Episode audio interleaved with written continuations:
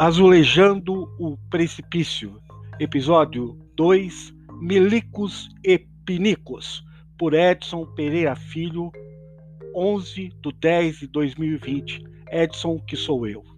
E é tão gostoso falar dos nossos militares, né? A contar que as Forças Armadas hoje devem ter, em média, 409 mil militares na ativa, né? E pasmem, nós temos 9 milhões de aposentados. Interessante isso, mas como 9 milhões, 409, como é que é isso? Ah, tem as ninfetas, 52 mil ninfetas, filhas de militares que nunca trabalharam na vida e que recebem um salário médio entre 7 mil e 10 mil reais, né? de proventos até o final da vida. Isso se elas não casarem, né? Normalmente, muitas delas não querem casar, justamente para não perder a boquinha. Né?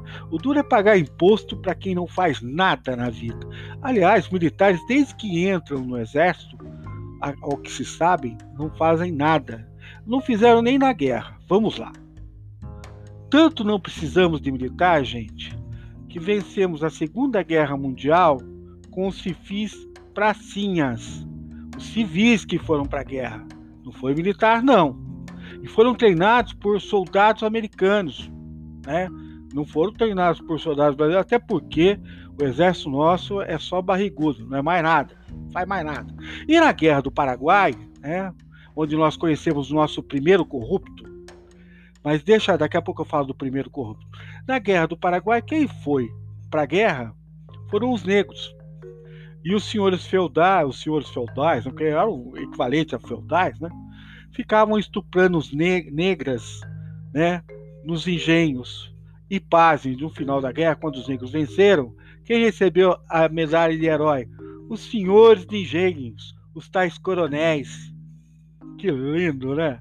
É uma lindeza, é uma, é uma coisa assim deliciosa ficar sabendo dessas coisas, né? E o maior inimigo da gastança nesse país, do funcionalismo público, é as Forças Armadas. Tem até uma matéria muito legal, mas muito legal na Folha de São Paulo, que deve ser lida nesse domingo. Né? E também tem lá o, o, o Jânio de Freitas fazendo um comentário, né? Que se sabe, as más línguas, ele é um petista, mas ele sempre foi um ótimo jornalista, um cara que sabe o que escreve merece todo o respeito aí de nós, né? E nós uh, temos agora aposentados 9 milhões de, de militares. Né? Imagine que nós tínhamos em 2018 4,3 milhões e esse número dobrou. Por quê? Ah, porque Bolsonaro fez os aposentados militares ganharem em média 7 mil reais por mês, mais do que a média do STF. Né? Os, os oficiais de alta patente aposentados ganham mais do que os ministros do STF. Se a gente contar pela cabecinha de ervilha que tem o militar, que sequer segue a lei de diretrizes de base da educação no Brasil, a gente tem ideia da ignorância dessa gente. Essa gente ainda acredita na Guerra Fria. Né? Essa gente não sabe localizar mapa. O ministro da Saúde militar não sabe o que é SUS. Né? E vai longe as paradas, né? Os paranauês deles, né? Porque eles, assim, quando eles não conseguem o cargo lá de, de militar e se aposentam, eles acabam se aposentando como sargentos R2, os famosos R2. Eu não estou falando de cadete, não. Os R2. E esses R2 vão ser o braço armado uh, do milicianismo lá no Rio de Janeiro. Porque eles, eles ficaram a vida inteira entrando no quartel não fazendo nada, saindo do quartel, entrando no quartel não fazendo nada.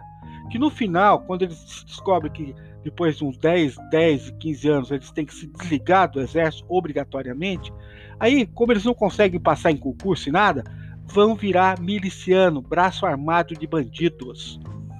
Né? É uma coisa para a gente poder estudar mais. Né? E a burrice no nosso país dessa gente tem levado a gente a, pior nas condições de vida. nos dois momentos da história que esses caras estiveram no governo, nos dois momentos nós fomos pro buraco, literalmente, né?